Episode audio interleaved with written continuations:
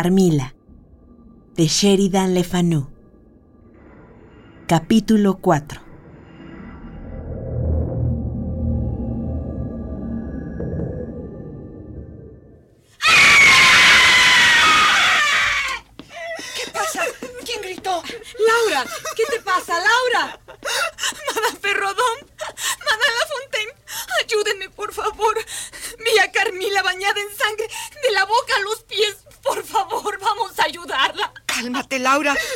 haber tenido una pesadilla. Por favor, vamos a ayudarla. Voy por Lord Thompson. Entre tanto, consuele a Laura, por favor, Madame Perrodón.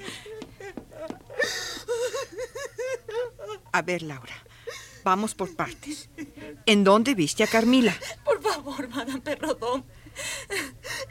Estaban asesinando a Carmila. Cálmate, Laura. Estabas dormida. No puedes haber visto nada. Laura. Hijita, ¿qué tienes? Por favor, papá. Vamos a ayudar a Carmila. La estaban asesinando. Estaba soñando, cálmate. Vamos a llamar a su habitación para que te cerciores de que todo está bien. Pobre hijita mía. Ven aquí.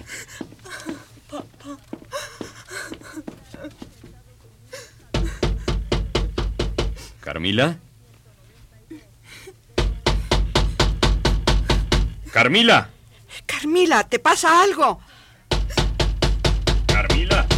Lord Thompson, voy por Martín. Tal vez él pueda abrir la puerta. No, no hay tiempo.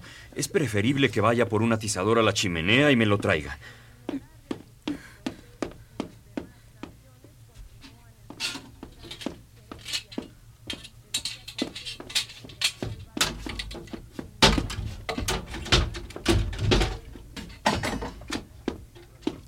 Carmila. No hay nadie.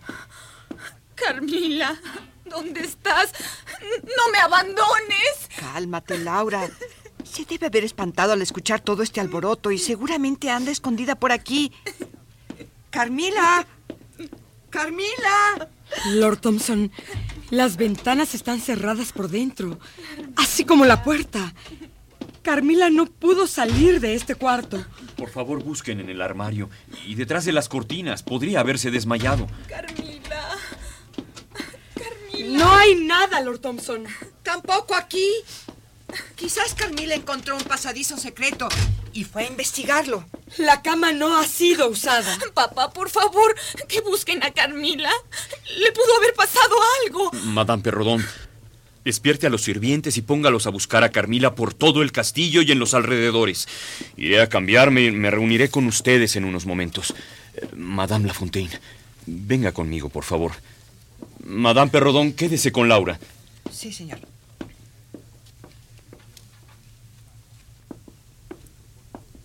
Madame Lafontaine, con cautela y sin que se entere Laura, ordene que manden dragar el río.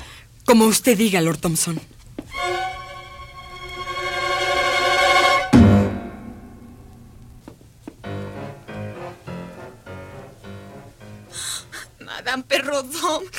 ¿En dónde está Carmila? Llevan horas buscándola. No te preocupes, mi niña. Carmila puede aparecer en cualquier instante. Tal vez está ya en su cuarto y, y me está esperando. Pero Laura, Carmila no podría haber llegado a su cuarto sin que la hubiéramos visto. Es que ella me puede necesitar. Está bien, Laura.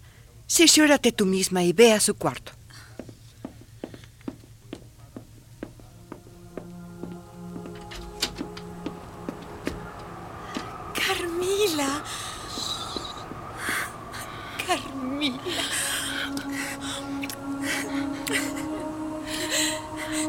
Madame Perrodón. Madame Perrodón. Avise a los demás que Carmila está aquí. Lord Thompson. Lord Thompson. ¡Voy! Lord Thompson. Venga para acá, Lord Thompson. Venga.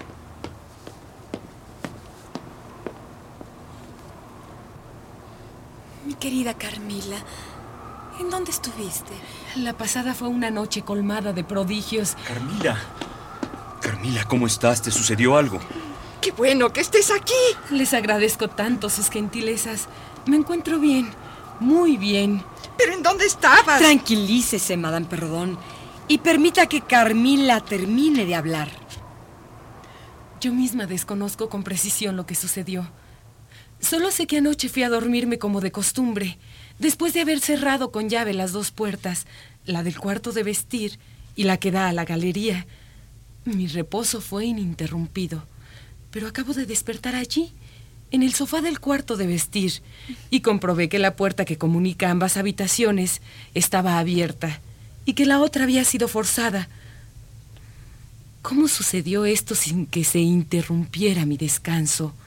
¿Y cómo me sacaron de la cama sin que se interrumpiera mi sueño? Lo desconozco. Ah, No entiendo. Revisamos cuidadosamente el cuarto de vestir. Y además, tu cama está tendida. Yo tampoco entiendo, Madame Lafontaine. Mm, creo que tengo la solución del enigma. Carmila, querida, ¿me perdonaría si me atrevo a formular una conjetura y te interrogo un poco? ¿Quién podría tener más derechos justificados, mi querido Lord Thompson? Solo le suplicaría recordar los límites que impuso mi madre. Por supuesto, hija mía. Ahora bien, ¿alguna vez se sospechó que caminaras en sueños? ¿No? Solo cuando era muy pequeña. ¡Voilà! Entonces sucedió lo siguiente. Em, te levantaste en sueños y abriste la puerta, aunque no dejaste la llave en la cerradura, sino que mm, la tomaste y volviste a cerrar desde afuera. Posteriormente, sacaste la llave y, y te la llevaste contigo a alguna de las 25 habitaciones que hay en este piso, o, o quizás a las que hay en la planta baja o en el piso de arriba. Y como el castillo es tan grande... Estupenda deducción, Lord Thompson. Mas, ¿cómo llegó Carmila al cuarto de vestir? Que revisamos tan minuciosamente. Oh, seguramente llegó allí todavía dormida, después de que ustedes lo habían examinado. Luego despertó espontáneamente y se sintió tan sorprendida como nosotros con su desaparición. Así que no hay misterios, ni hechiceros, ni nada que alarme nuestra seguridad. Pero, Lord Thompson, la cama estaba tendida. Ah, Madame Lafontaine. En ocasiones no sé si agradecer su puntillosidad. Cuando Carmila se levantó en sueños, tendió su cama. ¿Por qué motivo? Pues para que usted pudiera poner a prueba mi ingenio. Papá, yo podría velar el sueño de Carmila para que esto no volviera a suceder. No, mi dulce Laura. Tú, más que nadie, necesitas descansar.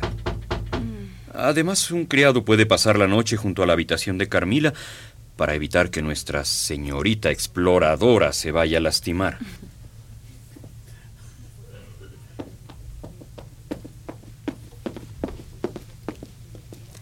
Lord Thompson, el doctor Jacobson lo espera en la biblioteca. ¿Tan rápido se enteró de la desaparición de Carmila? No, Laura. Le pedí hace algunos días que viniera a verte. Carmila luce muy bien y dudo que necesite para algo los consejos de Jacobson. Pero en cambio usted, señorita, se me va corriendo a la biblioteca.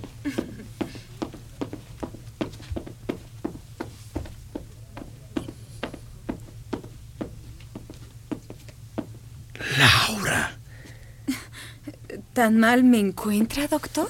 No, no, no, por supuesto que no. ¿Recuerdas un sueño que tuviste hace años en el que acusaste la sensación de dos agujas que te atravesaban la piel? Ah, sí, ah, algo recuerdo, pero muy levemente. ¿Ha subsistido alguna molestia en el lugar donde sentiste las agujas? No, en lo absoluto. ¿Puedes señalar el lugar preciso en donde sentiste los piquetes? Eh, pues no, la verdad es que... Yo lo recuerdo. A ver, vamos, Laura. Necesito desabotonar un poco el vestido para que... Papá. Ahora ha tenido oportunidad de comprobarlo usted mismo.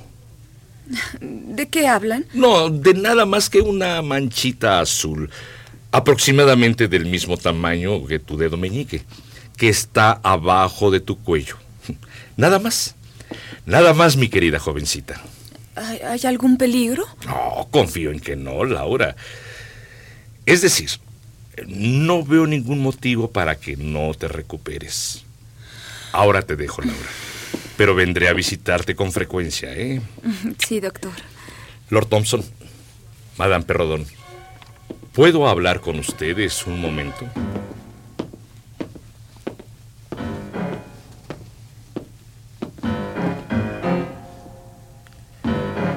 Me temo que Laura está lejos de encontrarse bien. Pero por ahora solo tengo una indicación que darles. En ningún momento y bajo ninguna circunstancia, Laura debe quedar sola. Es indispensable que se cumpla esta indicación. Madame Perrodón, sé plenamente que podemos confiar en su bondad y diligencia. No se preocupe, mi buen amigo. Laura se recuperará pronto si no olvidan mis instrucciones. Que pasen buen día. Gracias por todo. Madame Perrodón, por favor acompañe al doctor Jacobson a la puerta. Yo iré con Laura. ¿Papá? ¿Mm? El doctor Jacobson cree que estoy muy enferma. ¿No es así? No, mi querida Laura. Opina que si se adoptan las medidas apropiadas, en pocos días estarás bien. Pero, ¿qué tengo? Según él. Nada, nada de importancia. Por favor, hija, no me acoses con preguntas. Ahora debes descansar y reponerte. Papá, una última cosa. Dime. Antes de que llegara el doctor, vi que platicabas con un granjero y le dabas dinero. ¿Para qué? El pobre hombre sufrió una desgracia y quise ayudarlo. ¿Qué sucedió? ¿Conoces a su hija? Sí, una muchacha como de mi edad. Justo de tu edad. En la madrugada, mientras buscábamos a Carmila, ¿Sí? murió. 10 de enero de 1858. Qué vano atosigamiento. Aunque Madame Perrodón y Madame Lafontaine me han cuidado desde que murió mi madre, su presencia casi constante estos últimos días me ha resultado poco tolerable. Sus cuidados, su violenta e inútil actividad, terminan por abrumarme. Solo cuando Carmila y yo podemos prescindir de intrusos y caminamos por las viejas ruinas de la familia Karstein, mi bienestar es profundo. Solo cuando nos tomamos de la mano, en la noche, y sabemos que al dormir no nos separamos, sino que encontramos el vínculo especial, incomunicable, siento la verdadera compañía que me pierde en mí y en ella. Mas he de admitir algo. Aunque aquella pesadilla atroz en que Carmila estaba bañada en sangre no se ha repetido, han habido otras ocasiones, muy pocas, en que sé que mi sueño se ha visto invadido por otros personajes que no son Carmila, que se oponen a ella. Al platicárselo a Carmila, me ha asegurado que bastaría mi voluntad para desvanecer tales intrusiones, pero aún me siento indigna, débil por lo que aún resta de fortaleza. Sé que un día próximo perderé el miedo ante el umbral de las sombras y lo traspondré con mi amada.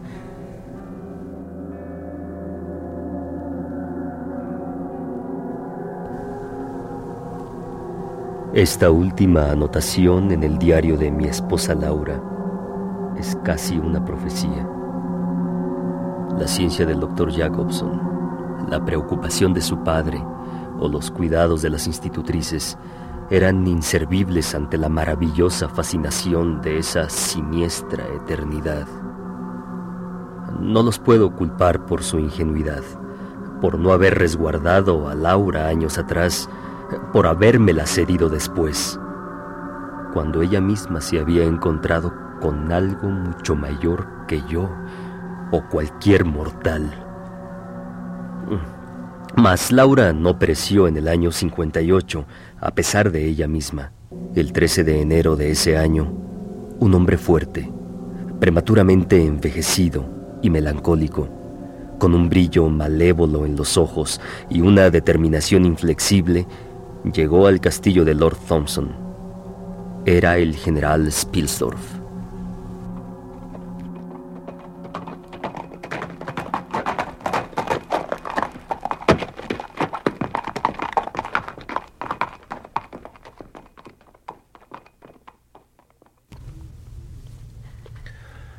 Lord Thompson, viejo amigo, una nueva hilera de cruces ha precedido mi llegada a su castillo. Sí, una nueva peste más feroz e inclemente va sesgando la vida de las jóvenes, de las niñas. Pero de eso tendremos tiempo para conversar. Sea bienvenido con la triste recepción que le puede brindar un hombre que observa cómo día a día su don más preciado se va apagando. ¿Laura? Acertó, como de costumbre. La peste ha sido extrañamente cruel con ella. No ha terminado con ella de un tajo como con las otras. La ha ido extinguiendo muy poco a poco. Lord Thompson, tal vez no llegue tarde. Tengo una historia que relatarle, más cruel que la suya propia. ¿En dónde está Laura? Debe estar cerca de las ruinas Karnstein, con Madame Lafontaine y una huésped que recibimos hace tiempo. Pues entonces allá la encontraremos. No puedo explicarle todo ahora. ¿Tendrá usted algún carruaje preparado? Mi caballo está rendido. Eh, lo tengo, pero ¿no preferiría descansar un poco antes? Eso fue lo que hice algún tiempo atrás. Y perdí a mi sobrina. Ya no hay descanso para mí. Bien, vamos.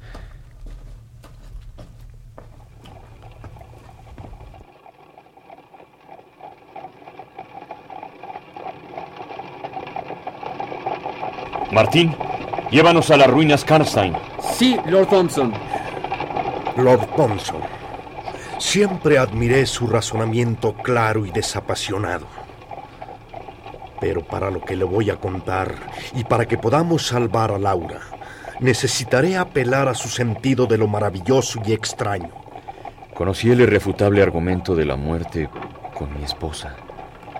He visto cómo la desolación ha venido a reinar sobre esta comarca y cómo mi hija... Sé de lo que me habla.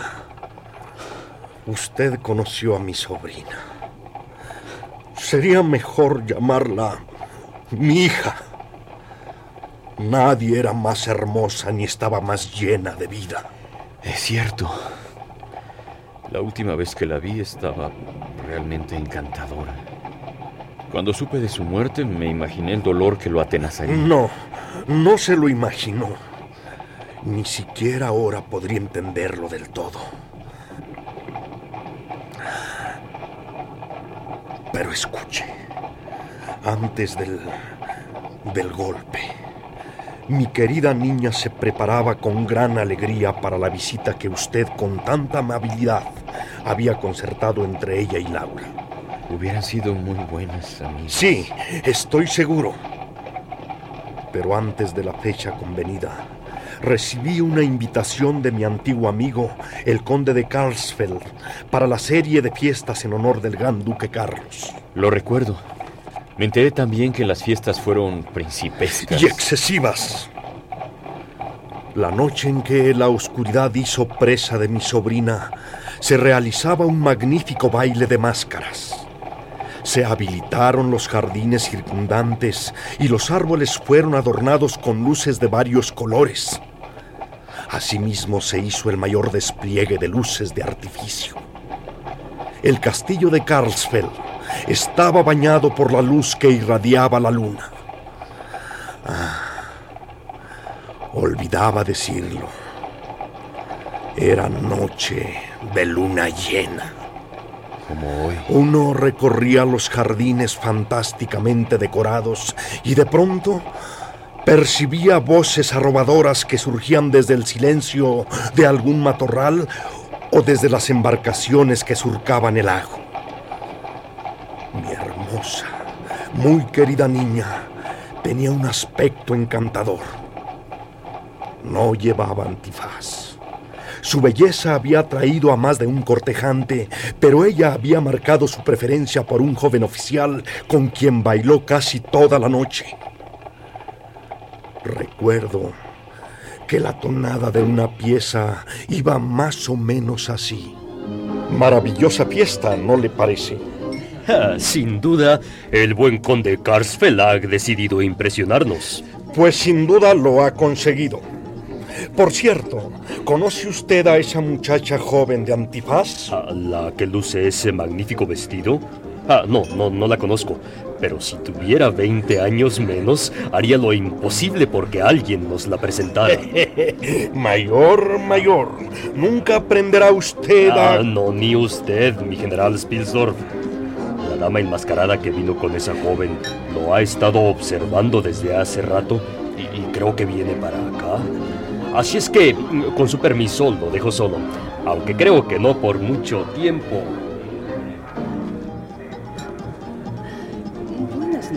General Spilsdorf. Se está divirtiendo. Sin duda. Pero ¿con quién tengo el honor de conversar? Una antigua conocida. ¿O acaso ha olvidado ya las fastuosas fiestas de Schemberg? No, indudablemente que no. Así que usted es, o debe ser, ah, ah, la duquesa de Weiss. Mala suerte, general. Intente de nuevo. Mm, ¿La condesa Schwartz? Ya se acercó más. Eh, pero vamos a cambiar el tema. ¿Usted vino con esa hermosa joven? Sí, soy su madre. Una madre espléndidamente conservada. Condesa... Ah, no caigo tan fácil, mi admirado vencedor de la batalla de Loche. Veo que usted ha dispuesto volverme loco. Le preguntaba lo de su hija porque me ha parecido que observa a mi sobrina desde hace rato y, y me imagino que deben ser amigas, aunque Liliana no la haya reconocido. Fueron buenas amigas cuando niñas.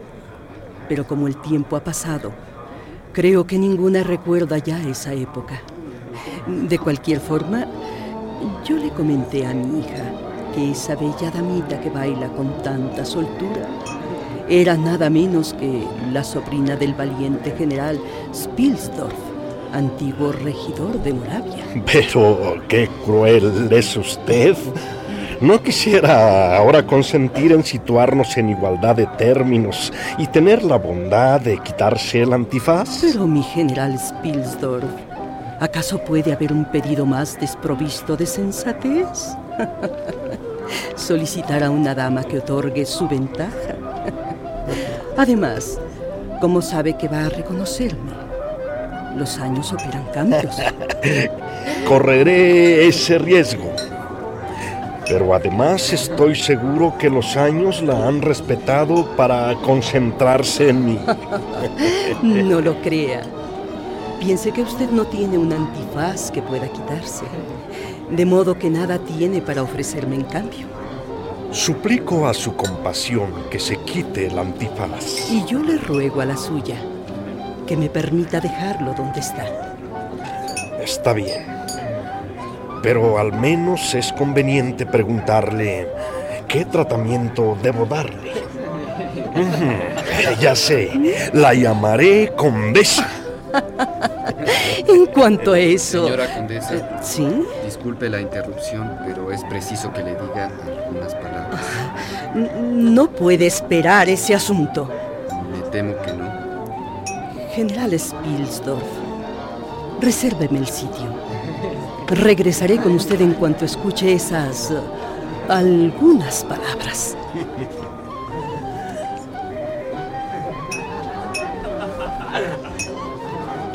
¿Qué sucedió, general Spilsdorf? Observé que sus fuerzas en la batalla estaban tomando posiciones y se veían seguras, ah, pero de repente, ¡zas! Se le va la presa y usted la deja escapar como si nada. Mayor Constin ha observado mal. Desde el principio he estado en una posición desventajosa que no he podido remediar. Esa dama, condesa de algo, conoce mi vida a la perfección, pero me temo que yo ni siquiera sé quién es. Mm, ya está viejo, mi general. Antes hubiera sido imposible que un detalle escapara a su memoria. A- aprenda de los jóvenes. Su sobrina ya estableció muy buenas migas con la joven dama que acompañaba a su condesa. E incluso eh, consiguió ya que se despojara de su antifaz. Tiene razón, Mayor Constin. Por cierto que el rostro de esa joven Es de una hermosura notable. ¿No le da a ese rostro ninguna pista sobre su escurridiza condesa? No, en lo absoluto. Ah, pero ahí viene quien podría revelarnos el misterio. Su sobrina Liliana. ¿Te estás divirtiendo, hija mía? Sí, tío, como nunca. Acabo de conocer a la hija de una antigua amiga tuya. Es una muchacha encantadora. ¿Y, y ya averiguaste su nombre? Eh, sí, es un hombre extraño, pero hermoso. Milarca.